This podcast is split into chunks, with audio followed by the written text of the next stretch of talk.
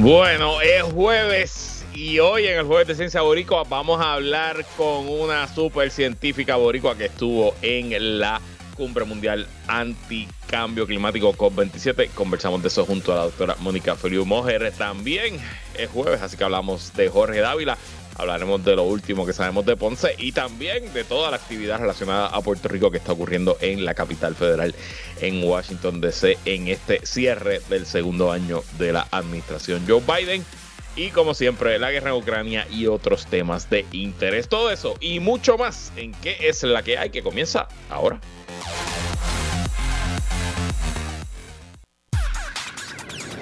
El análisis más potente y completo comienza ahora. Luis Herrero llega prendiendo fuego a los políticos y figuras que se atreven a dañar el país. Radio Isla 1320 presenta ¿Qué es la que hay? con Luis Herrero.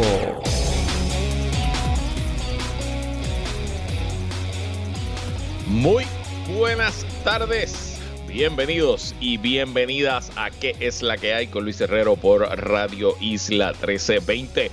Hoy es jueves 8 de diciembre del 2022. Estamos en vivo y en directo para todo Puerto Rico por el 1320 AM y su cadena para el mundo a través de radioisla.tv, nuestra aplicación para teléfonos Radio Isla Móvil y en facebook.com diagonal Radio Isla TV. Yo soy Luis Herrero y como siempre les invito a que me sigan en todas las redes sociales, twitter.com diagonal L Herrero, facebook.com diagonal L Herrero, instagram.com diagonal L Herrero y recuerda que este programa lo puedes escuchar en su formato podcast. Búscalo como qué es la que hay en tu aplicación de podcast favorita para que me escuches cuando a ti te dé la gana y que es la que hay de que vamos a hablar hoy, día 287 de la guerra en Ucrania. En el jueves de Ciencia Boricua con la doctora Mónica Feliu Mojer.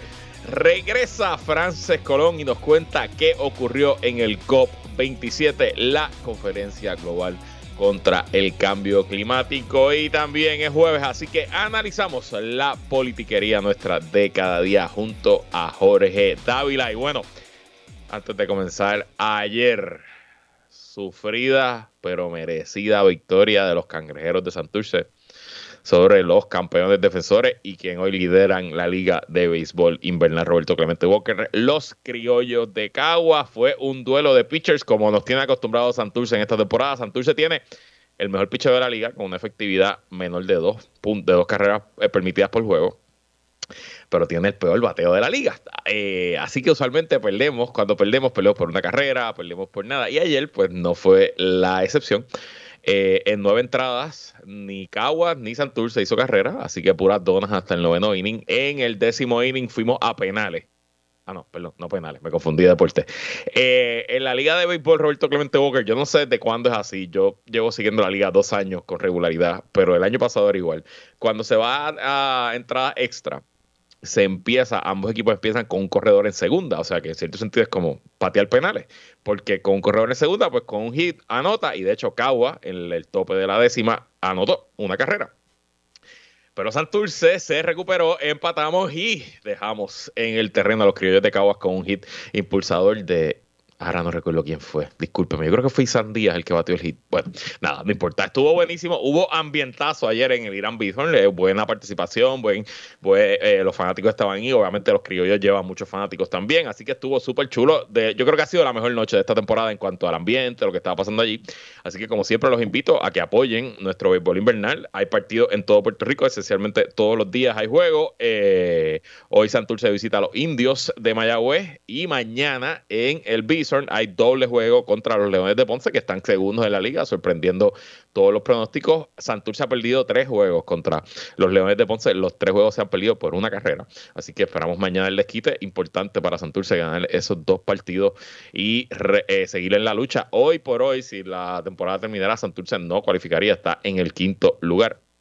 Eh, pero está a básicamente cuatro juegos del primer lugar, o sea que no, del segundo lugar. O sea que hay mucha, hay, más que posibilidades, quedan 19 partidos de la serie regular por jugarse, así que ya veremos. Y también hoy en el Congreso de los Estados Unidos, hace unos minutos, ay, antes de seguir, le quiero mandar saludos a eh, el personal del equipo de los, cangrejeros y a la persona encargada de las redes, del movimiento, de las cosas que está haciendo eh, en cuanto a comunicaciones, que ayer me saludó, me dijo que me escucha todos los días y se me olvidó tu nombre, así que te mando un saludo y mañana te saludo de nuevo y me repites tu nombre, pero sin duda están aquí pegados con qué es la que hay. Agradecido como siempre de que apoyen este proyecto donde mezclamos cosas extrañas y hablamos de cosas que nadie más habla en la radio AM. Y bueno, hoy en el Congreso, la Cámara de Representantes hace unos minutos aprobó el Respect for Marriage Act, que es un proyecto de ley que busca, pues eso mismo, respetar el matrimonio igualitario a nivel federal.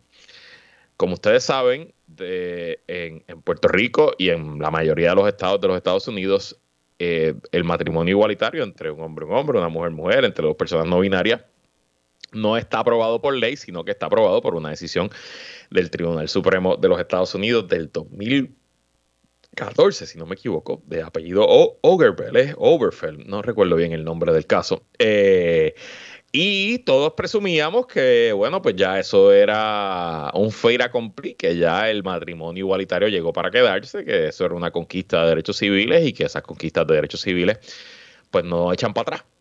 Eh, pero con la nueva mayoría del Tribunal Supremo, esa conquista se ha puesto en duda y de hecho, en la decisión de este verano de acabar con Roe vs. Wade, hay una opinión concurrente del juez conservador, quizás el más conservador de todos los jueces, Clarence Thomas, eh, diciendo que esta decisión de eh, restringir el derecho al aborto, de eh, revocar Roe versus Wade, abría la puerta para que otros derechos que se han creado judicialmente, como el derecho al matrimonio igualitario,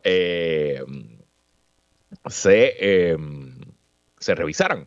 Así que en una votación bipartita, primero en el Senado, que se unieron, si no me equivoco, 14 senadores republicanos, se aprobó un proyecto de ley eh, hoy en la Cámara que permitiría, perdón, que, de convertirse en ley, va camino a la firma del presidente, se va a convertir en ley, lo que haría es que eh, obligaría a cualquier estado que prohíba el matrimonio igualitario a reconocer matrimonios de otros estados. O sea, que a nivel federal se establece que si una persona contrae matrimonio con alguien del mismo sexo en un estado donde sea legal, por ley federal los demás estados tienen que dar a respetar ese matrimonio, aunque en ese estado se legisle y el Tribunal Supremo permita en el futuro una legislación que prohíba el matrimonio igualitario en ese estado. Así que eh, ese es el mundo en que vivimos hoy, ese es el estado actual de la política norteamericana, donde ningún derecho está seguro, así que hay que sobreproteger y poner claro en la ley federal qué derechos están ahí y qué no. Como les dije en el Senado, se aprobó como con 14 votos republicanos. En la Cámara hoy la votación fue 258 votos a favor, 169 en contra. Esos son 169 republicanos que votaron en contra. Esencialmente casi tres cuartas partes del caucus republicano de la Cámara hoy le votó en contra al matrimonio igualitario. Y eso nos debe dar un indicio de por dónde va, por dónde va. Eh, el, eh, oye, me están diciendo aquí que eso de un hombre en segunda base de la décima entrada es de las grandes ligas. Pues no sabía, tampoco sigo mucho las grandes ligas. Eh, hasta los playoffs contra los Yankees. Eh, volviendo, esos 169 votos de los republicanos en contra del matrimonio igualitario, pues nos da un indicio de la composición ideológica de ese caucus y nos da un indicio de por dónde se está moviendo ese partido. Yo, de nuevo, hace dos años usted me hubiera dicho a mí que el matrimonio igualitario iba a convertirse en un tema de nuevo y que los republicanos iban a estar activamente haciendo campaña en contra, pues hubiera dicho, ¿están locos? ¿Están tostados? Pero bueno, el que estaba loco soy yo, el que se equivocó soy yo. Eh, este, y, eh, y saludo a Jay, que me escucha desde Atlanta. No, Jay, para eso tienes que escuchar el otro programa. No voy a hablar de eso. eh, eh Así que veremos, obviamente, y estar muy pendiente y siempre recordar, siempre recordar que em, la democracia, los derechos individuales, los derechos civiles, los derechos humanos no son automáticos, no son permanentes y requieren, para que se mantengan, la lucha de todos y todas a favor de ellos y la oposición a movimientos políticos malintencionados que buscan acabar con las minorías o imponer sus creencias religiosas o ideologías extrañas y discriminatorias.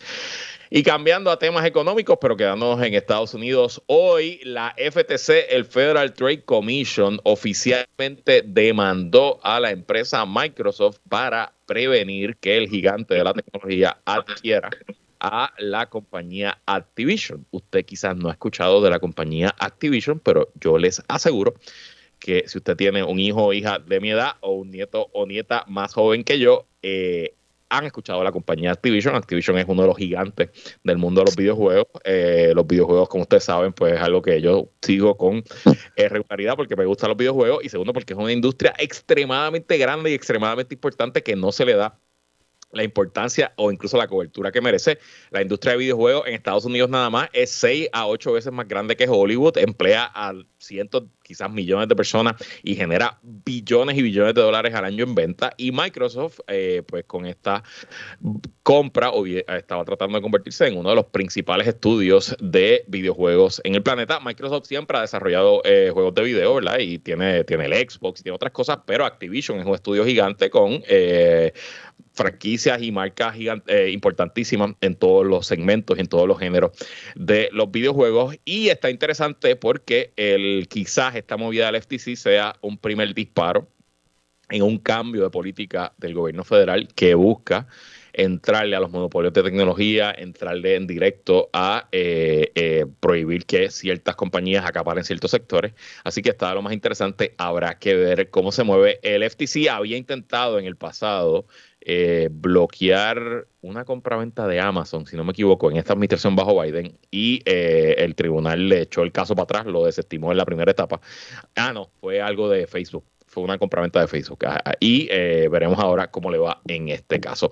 Y por último, antes de ir a las noticias, le quiero mandar un abrazo, un beso y las felicitaciones a mi gran amigo y que ha estado con nosotros en este programa varias veces, Chente Hidrach, y a su esposa Vero que ayer, según anunciaron en las redes sociales, dieron a luz a un pequeño niño y que todo salió como se supone. Así que bienvenido al mundo Chentito y Drach. Entiendo que se llama el Vicente. Eh, qué suerte tienes que te tocaron esos papaces y esas mamaces como Vero y Chente. Estoy seguro que vas a ser muy feliz y felicitamos a el amigo Chente y en esta nueva etapa de su vida y a su queridísima compañera y esposa Vero. Bueno, vamos a lo que ha ocurrido en la guerra de Ucrania. Hoy en el frente militar no hay mucho que reportar. Como les dije ayer, Ucrania había anunciado una nueva contraofensiva de invierno en dirección a la ciudad de Statov. Hoy he visto algunos videos y algunas fotos de esa ofensiva. No hay mucho que anunciar, no hay, eh, ¿verdad? Todavía no hay eh, información de que hayan retomado muchísimo territorio o que hayan retomado o eh, liberado algunos pueblos, algunas aldeas en esa dirección, pero sin duda hay videos de que la acción está intensa y en movimiento también. Hoy Vladimir Putin en un video medio extraño que publicó el Kremlin, está con una copa de champán en la mano e incluso algunos dirían que puede sonar medio, medio, medio ¿verdad? No, no necesariamente, no necesariamente eh, borracho, pero quizás contentito. Eh, y allí le preguntaron sobre, oye, pero estás atacando la infraestructura energética de Ucrania, ¿por qué estás haciendo eso? Y él dijo, verdad, lo estoy atacando, pero Ucrania empezó porque Ucrania me atacó el puente de la Crimea. Así que nada, solo para que entremos en la mente de este señor que invadió un país ilegalmente el 24 de febrero, lleva atacando con misiles, con artillería, con tanques, con todo tipo de armamento a su haber, instalaciones civiles en todo el país, en todo el territorio nacional de Ucrania. Y el día que los ucranianos se defienden y atacan un, un blanco militar como un puente por donde venía toda la logística y todos los suministros para el ejército en el frente sur de Ucrania, esa es la justificación que él utiliza para atacar la infraestructura eléctrica. Y bueno, todavía quedan algunas voces por ahí que lo defienden, pues eso es lo que usted está defendiendo. Y en el frente diplomático es donde se dio la mayor acción. Hoy temprano en la mañana el presidente Joe Biden anunció que hubo una negociación, un intercambio de prisioneros entre Rusia y Estados Unidos y ya va en camino, está en un avión la eh, baloncelista femenina Britney Griner, que jugaba en la Liga de Baloncesto Femenino ruso y que al comienzo de la invasión fue arrestada por supuestamente tener en su equipaje eh, un cartucho de aceite de cannabis eh, medicinal, un, cartucho pequeño. Eh, fue sentenciada a nueve años de cárcel. Estaba en una prisión de máxima seguridad del sistema carcelario ruso y bueno, pues tras meses de negociaciones fue intercambiada por un, un preso que estaba en, las cárceles de Estados Unidos de nombre Víctor Baut que fue arrestado en el 2009, si no me equivoco, por, eh, según el gobierno de Estados Unidos, ser un mercader de armas, le decían el Merchant of Death. Eh, y bueno, realmente intercambiar una jugadora de baloncesto por un mercader de armas no es un intercambio, eh, no es un intercambio uno a uno. no creo que haya sido el mejor intercambio posible, ni el intercambio, digo, no creo que haya sido el mejor intercambio, no es un intercambio ideal sí creo que es el mejor intercambio posible, porque simplemente Rusia no iba a eh, negociar ninguna otra persona si no era Víctor Bout. Eh, y al final del día, bueno, pues los políticos y los líderes tienen que decidir entre entre todas las opciones posibles, cuál es la peor. Todas son malas, cuál es la menos mala, ¿no? Y me parece que aquí una mujer que es lesbiana, que está siendo acusada como, está usando, siendo utilizada como peón político, que probablemente estaba en unas condiciones eh, deprimentes eh, en esas instalaciones em, carcelarias rusas, pues bueno, em, eh, pues creo que dentro de todo es la decisión correcta y al final del día, bienvenida de regreso Britney Griner. Vamos ahora, el jueves de Ciencia Boricua. Ciencia Boricua con Mónica Feliu en ¿Qué es la que hay? Así mismo es como todos los jueves conversamos con lo mejor de la ciencia puertorriqueña junto a la doctora Mónica Feliu Mojer. ¿Qué es la que hay, Mónica? ¿Qué es la que hay, Luis? ¿Cómo estás? Yo estoy muy bien. ¿Ya regreso a casa o sigues viajando? No, ya estoy en San Diego. Allá se te acabó, se te acabó el pan de piquito. Bueno, cuéntame. bueno, pero la semana que viene voy a Puerto Rico para pasar las navidades allá, así que... Ah, o sea que el jueves que viene estamos en persona. Eso espero. Ah, pues hay que planificar qué vamos a hacer después del programa. Entonces, cuéntame, ¿con quién vamos a conversar hoy? Pues mira, hoy regresa nuestra gran amiga, la científica puertorriqueña, la doctora Frances Colón, quien es diplomática. La más dura, la más dura. La más dura. Ella es experta en política pública climática, de ciencia y tecnología. Es miembro del Consejo de Asesores en Ciencia y Tecnología del presidente Joe Biden y es directora senior de política climática internacional del Center for American Progress. ¿Algo y, más? No esos son los highlights. Esos son los highlights. Eh, y Frances hoy nos viene a hablar de, de, un tema que, pues, que a nosotros nos interesa muchísimo en este segmento. Venimos a, viene a hablarnos de cambio climático. En particular, nos va a hablar de la COP27, que fue esta conferencia de cambio climático de las Naciones Unidas, que se celebró el mes pasado en Egipto y de uno de los resultados más importantes de esta conferencia. Bueno, pues no se diga más, bienvenida nuevamente, doctora Frances Colón, ¿y qué es la que hay? Hola, hola, ¿qué es la que hay? Estoy muy feliz de estar aquí y de hablar un poquito de cambio climático con ustedes y con su público. Eh, hace un frío pelú en Washington, donde estoy ahora mismo, eh, pero estoy feliz de estar con ustedes. Felices estamos, felices estamos de tenerte de vuelta. Así es, así es. Pues mira, Frances, ya tú has estado con nosotros antes eh, y pues típicamente nosotros le pedimos a nuestros invitados que pues que se presenten y tal. Yo traté de, eh, no, de acaparar un montón de las cosas, los highlights, como dije, de, de quién tú eres y qué haces pero quiero que en lugar de presentarte nos hables un poco de tu rol como experta en política pública climática y por qué estabas en esta conferencia de la COP27. Chévere. Pues mira, eh, yo trabajo con un grupo de asesores de política pública en un think tank en Washington que se llama Center for American Progress y parte de lo que hacemos es eh, proveerle eh, consejo al gobierno de los Estados Unidos de cómo manejar distintos asuntos. En este caso, el asunto de cómo manejar las relaciones con otros países en lo que tiene que ver con cambio climático. Como sabemos, el cambio climático es una crisis global que no la podemos resolver un país a la vez, se tiene que resolver en conjunto todos los países del mundo.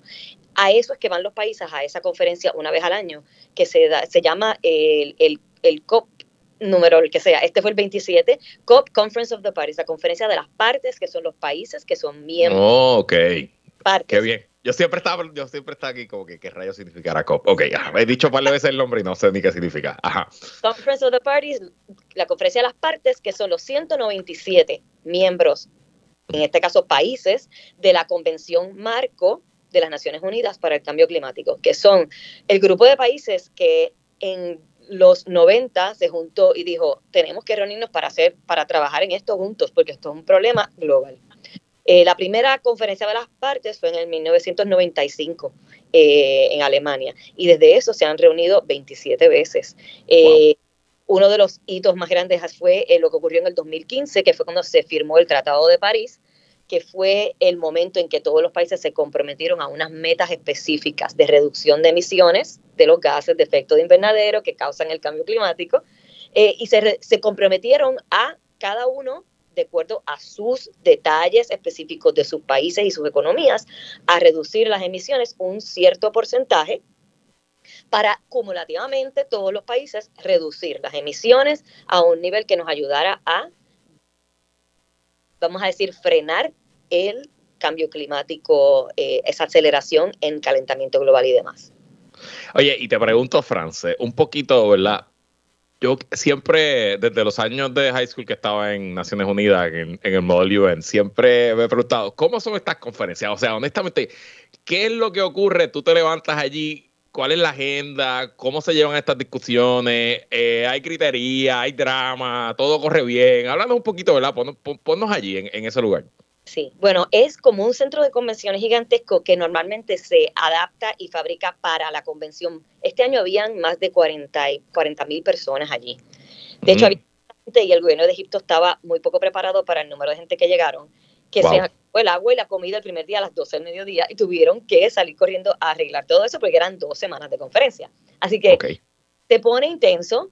Eh, hay salones de, de, reunión donde se reúnen los países a muy alto nivel a negociar el lenguaje del tratado, ¿no? O de lo que, lo que van a hacer en el próximo año o en los próximos años.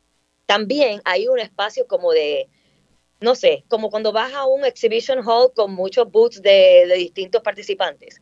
Y cada tiene su pabellón y a veces coaliciones de países tienen pabellones y a veces industrias tienen pabellones.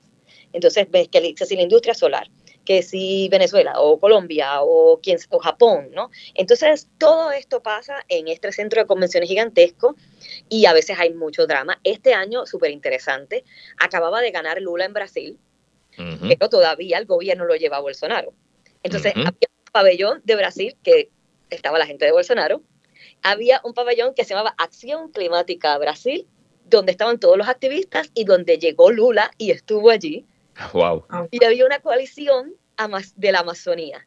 Entonces, en el mismo pasillo, los tres grupos estaban coexistiendo eh, y, claro, velándose unos a otros. Así que sí, hay, drama, había mucho también drama con un preso político eh, egipcio que es eh, ciudadano británico e egipcio que hizo una huelga de hambre justo cuando empezó el COP para dar a conocer su caso en, vistas de esa convención global. Así que sí, hay drama, hay, hay política, hay negociación de oraciones como dónde ponemos el punto y dónde ponemos la coma, hay cosas súper aburridas, súper super emocionantes y todo pasa allí. Qué brutal. O sea, que no solamente no se, se, tratan temas climáticos, pero también la geopolítica y todos estos asuntos entran en juego eh, durante, esa, durante esa conferencia. Frances, ya tú hablaste, ¿no? De que uno de los tratados eh, más destacados que ha salido de esta conferencia fue el, ¿no? el Acuerdo de París en el 2015.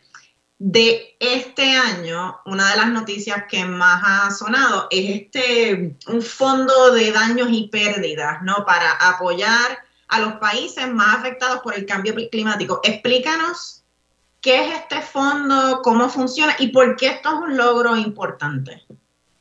Los países más afectados, llamados los países más vulnerables, eh, usualmente son los países que menos emisiones han puesto en el ambiente para causar el cambio. pero como quiera reciben los peores impactos. Y a veces es por geografía, a veces es por donde están, por ejemplo, eh, pequeñas islas en el Pacífico que tienen pocos recursos y están en el alza en el nivel del mar se los está acabando. Eso es un ejemplo, ¿no? Eh, estos países llevan 30 años pidiendo que se cree un fondo para ayudarlos en daños y pérdidas. No es un fondo de lo que escuchamos para ayudar a los países a adaptarse a lo que viene. No. Tampoco es un fondo para ayudar a movernos a energía renovable, para reducir emisiones, para no causar tanto cambio climático. No. Es un fondo para literalmente cuando uno de estos eventos te destruye la economía, la vivienda, la industria de un país vulnerable como este, ayudarlos a poder levantarse y reconstruir. Y eso no ha existido hasta este momento. En los Estados Unidos, cuando hay un desastre, el 50% de, de los assets están asegurados y nosotros tenemos mecanismos. En estos países vulnerables, menos del 3% de, de, los assets están asegurados, de las, de las casas, la, la, industria, los negocios y demás. Por eso este fondo era tan necesario para ayudar a estos países, porque los impactos del cambio climático se están sintiendo y van a continuar en aumento. Y, y te pregunto, Frances, porque ¿verdad? obviamente Puerto Rico, todos nosotros ya hemos sido eh, víctimas del de, eh, el cambio climático y somos un lugar altamente vulnerable a ese cambio. ¿Ese fondo nos ayuda o hay otros mecanismos para Puerto Rico? O sea, ¿tenemos acceso a ese dinero? Sí, no tenemos acceso a ese dinero porque ese dinero es para países en desarrollo y nosotros obviamente somos parte de un país desarrollado, entonces no somos elegibles de esa manera. Eh, pero sí, tengan en cuenta que todas estas discusiones donde los Estados Unidos fue uno de los países que más obstruyó el proceso de que este fondo existiera de daños y pérdidas, es por primera vez los Estados Unidos dice, sí, esto es necesario y tenemos que ser parte. Eso denota que hay un cambio ya en mentalidad, en cómo estamos viendo el problema y eso nos ayuda a confrontar el problema a nivel de nación, a nivel de territorio y, y demás. O sea, estamos bien claros de que no podemos tratar el problema como lo tratábamos antes. No es un poquito de dinero de FEMA aquí y allá. Eso ya no nos va a ayudar y hay que pensar en estrategias a largo plazo para confrontar esto. Eh, Frances Colón, siempre es un placer y un orgullo tenerte aquí. Gracias por todo lo que haces pues, por Puerto Rico, por Estados Unidos y por la humanidad. Este, y sabes que en este espacio cuentas con nosotros para cualquier invento o eh, todo lo que estás haciendo y dejas de hacer. No sé cómo hay horas en el día para todo lo que haces, pero sigue haciéndolo. Gracias, nos vemos. Gracias, Mónica, cuéntame, ¿qué está pasando en Ciencia PR? Pues mira, eh, ya estamos en las últimas horas de la campaña de recaudación de fondos que Ciencia Puerto Rico está llevando a cabo, a cabo durante este fin de año. La semana pasada hablamos un poquito de esto, ¿no? Estamos recaudando fondos para apoyar las comunidades educativas en el sur de Puerto Rico que han sido sumamente afectadas por cierres de escuelas, terremotos, huracanes, ¿no? El cambio climático. Y estamos, eh, ¿no? estamos recaudando fondos para apoyar un programa eh, que se llama Ciencia al Servicio y que va a llevar diferentes recursos educativos a comunidades escolares eh, en el sur de Puerto Rico en particular, desde llevar científicos a las escuelas hasta proveerles materiales físicos a, educadores y estudiantes para que puedan llevar a cabo sus actividades académicas. Estamos a menos de dos mil dólares de llegar a la meta de recaudación. Tenemos una meta de recaudación de seis mil dólares. Eh, así es que las personas que quieran apoyarnos para llegar a esa meta pueden ir a yoapoyocienciapr.org eh, y hacer una donación de cualquier cantidad y también, si somos una de las campañas con mayor número de donantes, podemos ganar un bono ¿no? que añade a ese, a ese pote de dinero. Así es que de nuevo, yo apoyo. La campaña termina mañana. Según mi cálculo, estamos a 1.544 dólares de llegar a la meta. Así que no me van a quedar mal. Siempre quedamos bien con Mónica y con Ciencia Puerto Rico. Así que ahora mismo vaya, yo apoyo cienciapr.org. Si me está escuchando en vivo, hágalo ahora mismo. Vamos a la pausa. En la pausa le da tiempo a hacerlo. Si me está escuchando en el podcast, pues a lo mejor ya se terminó la campaña, pero no importa. Vaya, yo apoyo cienciapr.org y apoye a esta organización que ustedes ya la conocen bien, llevamos dos años, hablamos con ellos, hace lo que nadie hace, poner al día a la ciencia en Puerto Rico. Mónica, pues te veo la semana que viene. Nos vemos la semana que viene. Vamos a una pausa, regresamos con más en que es la que hay. ¿Qué es la que hay? Descarga política. Descarga política. Con Jorge Dávila. Así mismo es como todos los jueves analizamos la politiquería nuestra de cada día junto al analista de Radio Isla y colaborador en este espacio, ingeniero Jorge Dávila, que es la que hay, Saludos, saludos. Aquí ya terminando la primera semana de diciembre. Se nos va el año.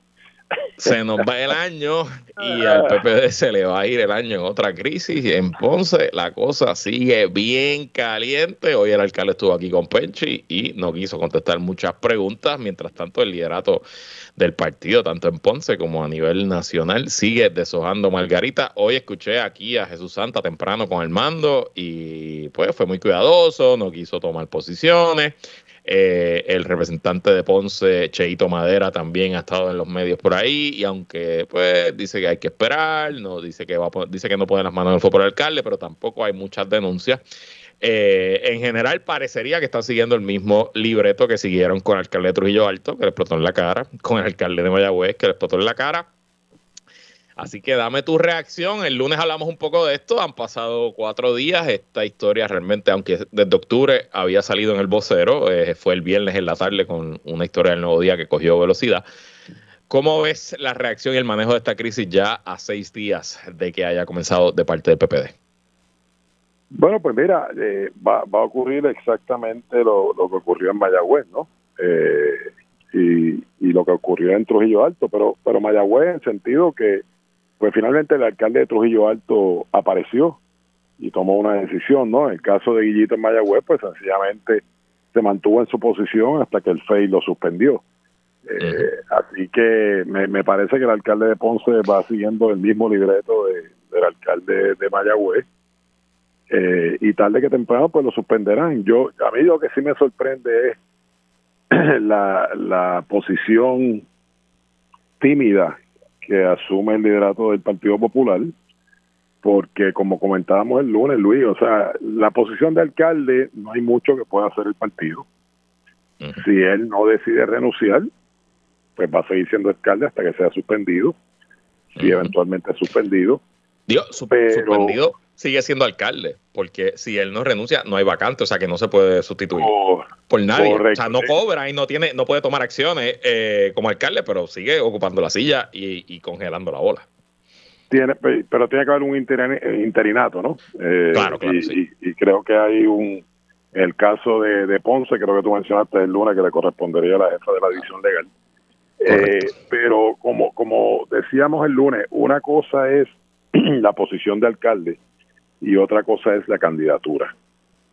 Y quien piense en el Partido Popular que el alcalde tiene alguna posibilidad de salir reelecto en el 2024, pues no sé qué libro de política leyó. Eh, como candidato está liquidado. Eh, y como dicen por ahí, del árbol caído todo el mundo hace leña. Van a seguir apareciendo cosas, van a seguir apareciendo gente diciendo cosas del alcalde y, y eso pues, se va a ir poniendo peor y peor. Eh, así que eh, la decisión tímida de no decir contundentemente el presidente del partido, el liderato del partido, de que no puede ser el candidato, que él haga lo que quiera con la posición de alcalde, pues no lo pueden obligar a renunciar, pero sencillamente mandarle un mensaje alto y claro de que eh, no puede contar con el apoyo del partido eh, a nivel isla, eh, ni con ni con las estructuras del partido, ese mensaje tiene que ser alto y claro. Porque si no le ponen presión, pues sencillamente se le hace mucho más fácil al alcalde. Así que eh, lo que me sorprende es esa posición tan tímida que ha asumido el Partido Popular. No ahora, en Mayagüez fue igual, en Trujillo Alto fue igual, y todo eso rebota porque la pregunta sería interesante preguntarle al liderato del Partido Popular si fuera un PNP. Correcto. Ah, si fuera un PNP, todo el mundo estaría diciendo que tiene que renunciar. Correcto, es verdad. No te voy a decir que, no, porque tienes razón. Y te voy a decir una cosa, en cuanto a escándalos eh, se refiere, en teoría esto debería ser un escándalo fácil de, de contestar. Porque esto no se trata de una acusación anónima, esto no es una cuestión de opinión, esto no es una cuestión de si tú crees que una subasta que se le dio a uno en verdad se le dio haber dado a otro. No, no, no, no, no. Aquí hay un préstamo que aunque el alcalde después trató de negarlo, ya todo el mundo sabe que existe porque él mismo lo había admitido en octubre. Y es un préstamo que si se tomó para la campaña del 2020, pues ya debería estar en por lo menos en el mes más de un año pagándose, mínimo. Quizás está en el mes 16. Vamos a decir que está en el mes 25. Pues esto es bien sencillo, Jorge Dávila. Si está en el mes 25, usted debería poderme producir 24 pagos. Sencillo. Tú pagas tu hipoteca todos los meses, yo la pago eh, eh, a mitad del mes, en el 15 es por transferencia electrónica. Si a mí alguien quisiera enseñarme los pagos de tus 11 años de hipoteca, pues me tomaría un tiempito, ¿verdad? Unas horitas, pero yo te puedo presentar todos mis pagos. No tengo más, o sea, no tendría ningún problema. Y aunque justicia esté investigando, el alcalde pudiera pararse mañana en una conferencia de prensa y decir, aquí están todos los documentos, aquí están los 24 pagos, como podrán ver, son cheques de mi cuenta o son débitos directos de mi cuenta. El mero hecho que eso no ha pasado y que siguen corriendo los días y cuando se le pregunta al alcalde, le dice, no voy a entrar a especulaciones, no voy a hablar de esto, pues, pues lo único que hace es que busca más, más culpable. Sí. Yo, yo siempre he dicho que cuando tú andas con la verdad en la mano no tienes nada que temer. Eh, y si el alcalde, ¿verdad?, tuviera la verdad en su mano, hubiese presentado los datos ya. Así que eh, el hecho de primero tratar de negarle que hubiera un préstamo eh, y ahora sencillamente rehusar contestar preguntas, pues obviamente lo que lo que está proyectando es que es culpable de lo que se le acusa. y si no es el caso, pues ¿dónde están los datos para refutarlo?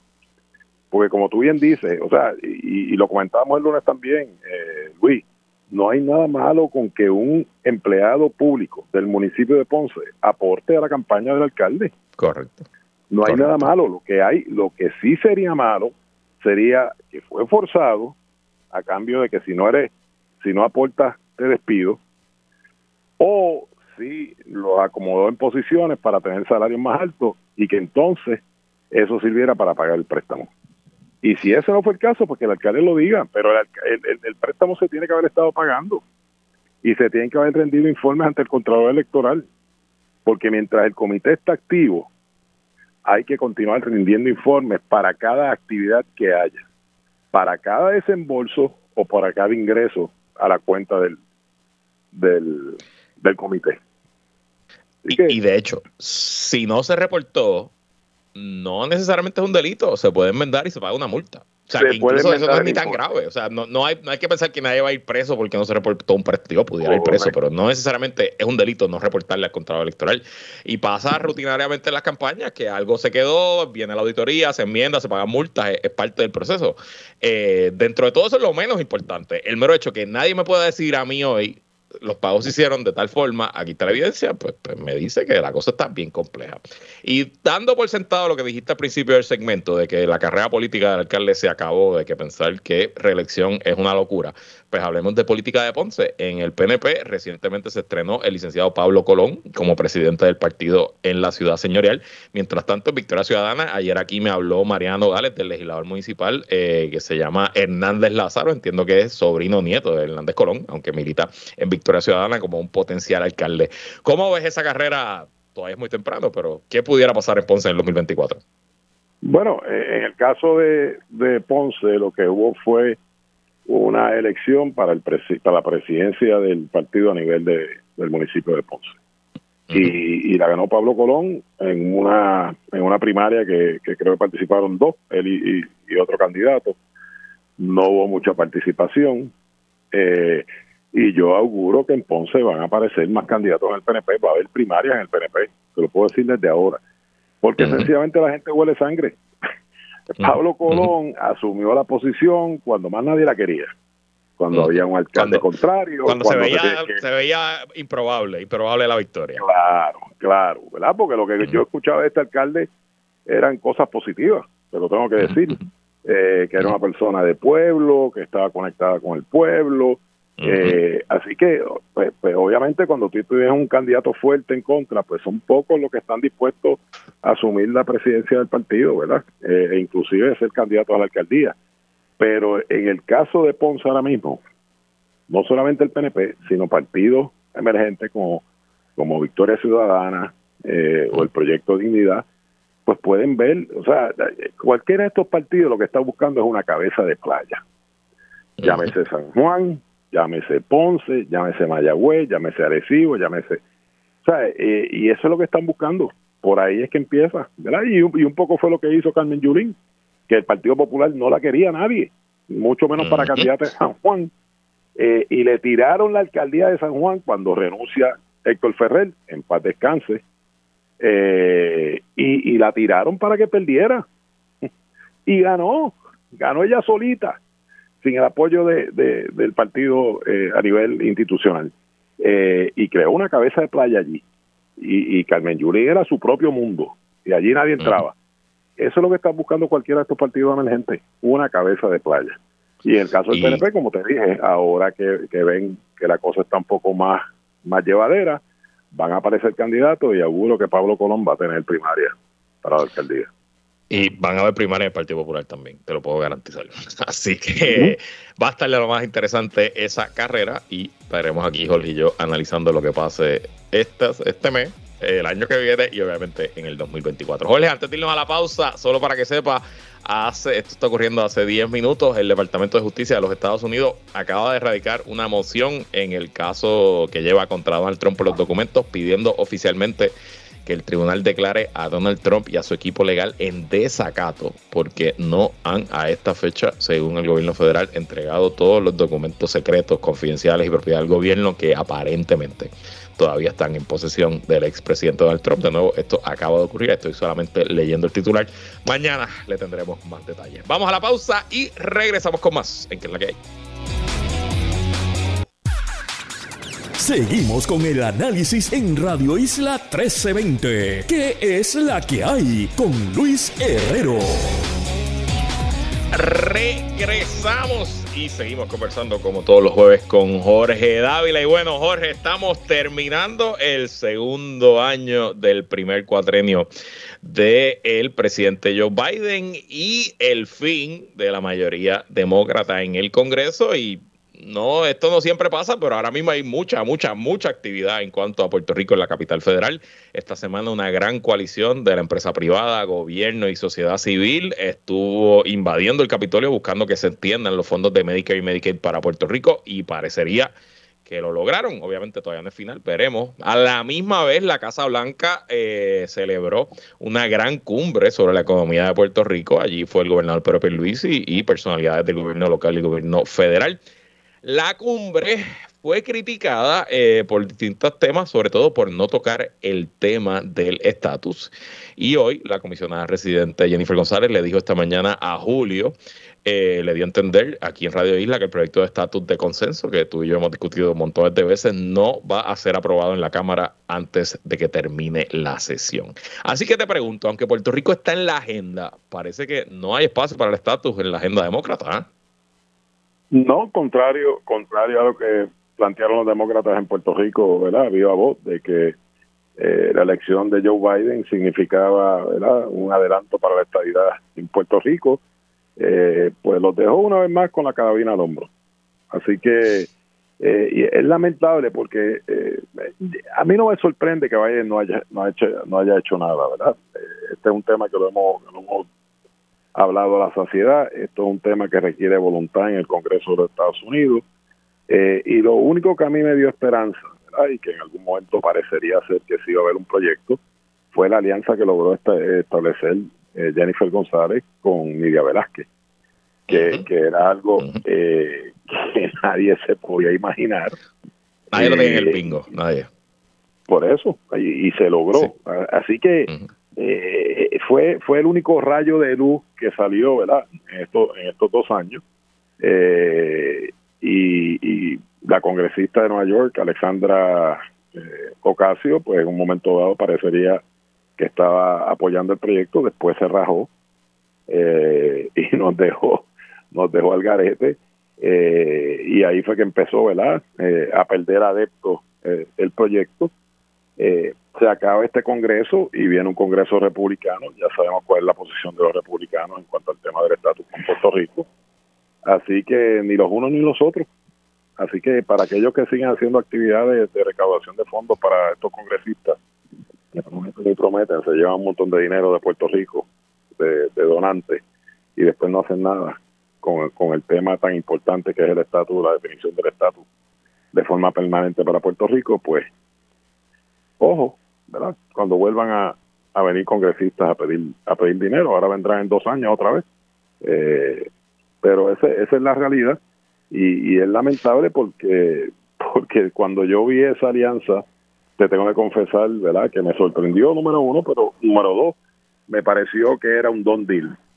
Eh, y, obviamente los demócratas eh, dominaban el Senado por el por el mínimo, ¿no? Con, el voto de la vicepresidenta, ahora lo dominan por un voto, por dos votos. eh, pues sí, te tengo que decir que, que tuve optimismo en aquellos meses, eh, pero desde que no pudo pasar al floor, eh, antes que tu, eh, terminara esa sesión donde pareció coger momentum el, el tema del estatus, pues pues obviamente no, no me sorprende lo, que está ocurriendo ahora, donde ya están de salida muchos de los congresistas eh, y viene un Congreso eh, republicano que no que no creo que va a pasar de primera base el tema del estatus de Puerto Rico. Así es, así es, estoy 100% de acuerdo. Eh, tengo que revisitar los programas que hicimos cuando se dio ese anuncio de que del, consenso entre Nia Velázquez y, Jennifer González, pero honestamente pareció un gran momento. Eh, no pasa todos los días en la política puertorriqueña ni en la política en general que eh, facciones ideológicas que llevan luchando por décadas, porque esto no es una cuestión de ahora, llevan décadas encontradas que de momento se miren, rompan con esa, esa, esa barrera y cada cual se da un poco para llegar a un consenso, ¿no? Y, pareció, pareció una gran cosa y todavía yo creo que fue una, una gran cosa. Em, pero eh, es interesante esa oposición o ese silencio, porque ella no ha salido públicamente en contra de, de Alexandre Ocasio Cortés y nos habla un poco de cómo en la izquierda más progresista del Partido Demócrata parecería que lo que había logrado Ricardo Rosselló, y yo esto se la doy a Ricardo Rosselló, de colocar el tema de la estadidad para Puerto Rico como un tema de los más liberales, como un tema de justicia social, un tema de derechos humanos, y Ricardo Rosselló logró poner eso de moda y poner y lograr que congresistas y que, y que personalidades del Partido Demócrata hablaran de la estadía para Puerto Rico como una solución progresista liberal pues eso parecería que ya no es que ya no es el, talking point de ese sector del Partido Demócrata y lo que hay que ver es quiénes fueron los que tuvieron acceso a Alexandro Casio Cortés y lograron congelar la pelota que al final del día pues mató el proyecto y lo condenó a la gaveta del olvido. Y por último pues tengo que decir, porque es mi teoría, mi teoría del unicornio, de que la estadía es un unicornio que nunca se nos va a ofrecer, que nunca ha estado sobre la mesa. Eh, pues ole, sigue invicta. Así que seguiremos buscando el unicornio azul, pero no creo que lo hallaremos ni lo encontraremos. Mira, la, y más allá del me voy a reaccionar y te pregunto, me reaccionas y te pregunto, ¿qué calificación le das a Biden en los primeros dos años en cuanto a Puerto Rico? Bueno, pues yo le daría una C menos D. Qué, malo, chico, pero esa tira una curva o algo ahí, no, sea Dios. No, es pero de esos profesores, tú, yo sí total clase de esos que la A es para mí, la B es para el libro y la C es para los demás. Sabes que yo soy estadista. O sea, y, y, Biden, y Biden le dijo a los demócratas, y tengo muchos amigos demócratas, ¿verdad? Eh, eh, te puedo mencionar a Charlie Rodríguez, que ha hecho un trabajo excelente tratando de adelantar ¿verdad? Eh, la estabilidad en Puerto Rico. Charlie estaba convencido que con Biden íbamos para adelante con la estabilidad. O sea, que él logró convencer al liderato PNP demócrata en Puerto Rico de que la presidencia de Biden era la que por fin iba a poner ¿verdad? la cherry en el bizcocho. Y se alejó, se alejó con decisiones, eh, la decisión aquella que permitió que fuera el Tribunal Supremo el que decidiera, eh, el tema del, del, del SSI. Eh, Así que, o sea, alguien que prometió que iba a adelantar la causa de la estabilidad, y no estoy siendo benévolo, porque es que para mí ese es el issue más importante. Cualquier presidente, ¿verdad?, que, que, que en una campaña promete el, adelantar el tema del estatus en Puerto Rico y después sencillamente lo engaveta y no hace nada. Porque Joe Biden, aunque el Congreso es el que vota, Joe Biden es el presidente de los Estados Unidos Así que la agenda del presidente de los Estados Unidos, el Congreso la toma en cuenta, la, política pública, y él sencillamente echó eso en una gaveta después que logró que muchos demócratas fueran a hacer campaña por él en Florida, eh, ¿verdad? Que es un estado importante, eh, ¿verdad? Porque es un swing vote, ya, ya lo viste en esta, en esta, en, eh, en esta primaria, como el, el, el gobernador de Santi logró una victoria eh, ¿verdad? bien contundente. Así que obviamente los demócratas han perdido eh, el favor de, de, los hispanos aquí en la Florida y sencillamente pues habrá habrá que ver en las próximas elecciones. Pero en términos de que engañó al liderato demócrata a nivel de que estaban convencidos de que este era el cuatrenio de la estabilidad para Puerto Rico, sobre todo teniendo Cámara y Senado y la presidencia, pues sencillamente nos falló a los puertorriqueños. Eh, obviamente, lo del Medicaid y Medicare, yo soy lo que creo, y hay muchos estadistas que, que prefiere estabilidad completa o nada. Yo, ¿verdad? Todo lo que vayamos logrando que nos dé igualdad, paridad de fondos, yo creo que es bueno. Yo creo que adelante la causa de la estabilidad, ¿verdad? Porque en algún momento, mientras más nos parezcamos, pues, pues ya lo que queda es la representación y el pago de impuestos eh, que deberían venir en ese orden, ¿no? Eh, así que lo del Medicaid y Medicare pues sería un gran adelanto y, sacaría eh, un problema que nos enfrentamos, si no anualmente, cada dos años, de si va a dinero suficiente para pagar la, reforma y que los puertorriqueños puedan gozar de los mismos beneficios del Medicare y el Medicaid, sobre todo en una población vulnerable que es la población de la tercera edad. Bueno, eh, ya se nos acaba el tiempo, así que yo no le doy B como tú, pero tampoco le doy A. Eh, le daría una B menos. En parte, mi, mi, queja principal de Biden fue la decisión de Baello y el SSI. Pudiéramos hoy tener el SSI en Puerto Rico y le siguiera el Tribunal Supremo y pasó lo que pasó. Y eso, pues, eh, pues, para mí, para mí es imperdonable. somos dos, tú y yo somos dos tú le diste B menos, yo C menos, vamos a darle una C entre los dos. Le diste D, no vengas ahora a cambiar la nota, le diste D. Yo dije de C menos, empecé con C menos y después me, me, me, apasionó un poquito. Vamos a ponerle C menos y menos, cuadramos, cuadramos el C, ahí. Me escribe una de mis fuentes de Washington que está escuchando el programa. Eh, el proyecto no está muerto. Es la frase críptica que me escribe a las 5 y 50. Así que, bueno, todavía quedan fechas en el año. Vamos a ver si hay una sorpresa. vamos a ver y, y, y, volvemos a el programa. Y, le, y le subimos la nota. Le subimos la nota, ah, pues está bien. Tú sabes que en esta época, cuando yo estoy en la universidad, yo era de los que no necesariamente iba a clase y eso, y esta era la época que yo le decía al rescate del semestre. Así que a lo mejor Biden está en esa, al rescate del semestre. Jorge Siempre un placer. Cuídate mucho. Buen fin de semana. Bueno, ya hasta aquí esta edición de ¿Qué es la que hay con Luis Herrero? Como siempre, agradecido de su sintonía y patrocinio. Quédese con nosotros. La mejor programación y análisis de la radio puertorriqueña continúa en Radio Isla 1320. Hasta mañana.